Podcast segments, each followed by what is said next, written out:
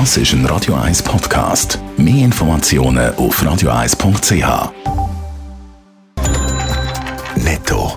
Das Radio 1 Wirtschaftsmagazin für Konsumentinnen und Konsumenten wird Ihnen präsentiert von Blaser Greinicher.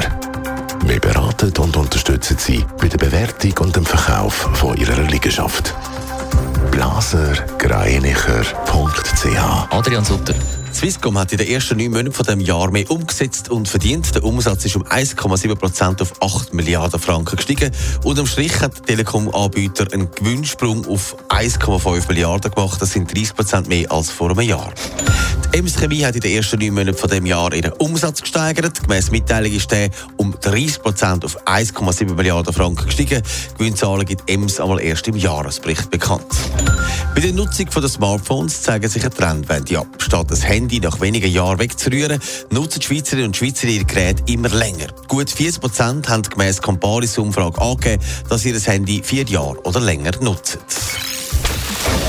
Spesenabrechnungen, das kennen nicht alle. Das können auch nicht alle, aber ein Drittel von denen, die das machen können, die beschissen dabei. Adrian Sutter, eine neue Studie zeigt, wie dreist gewisse Angestellte da vorgehen.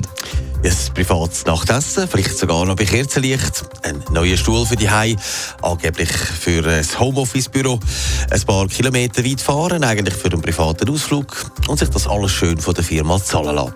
Mehr als ein Drittel haben in einer Studie vom Marktforschungsinstitut Opinion Research angegeben, dass sie schon mal bei der Spesenabrechnung beschissen haben. 10% der Befragten finden dann auch, dass es gar nicht so schlimm ist, wenn man einmal eine Spesenabrechnung für etwa 100 Franken angibt, wo gar nicht richtig Aber ist. bei was wird denn so beschissen? Ja, bei vielen. ein Drittel sagt, sie haben schon mal bei den Kilometerkosten für eine Fahrt aufgerundet. Gut, das geht noch. Aber auch private Rechnungen aus dem Restaurant im Geschäft weitergeben zum Zahlen.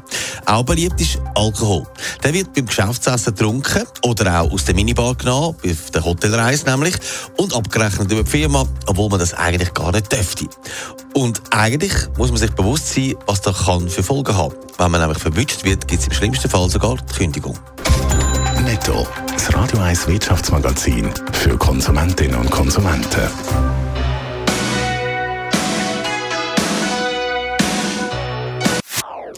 Das ist ein Radio 1 Podcast. Mehr Informationen auf radio1.ch.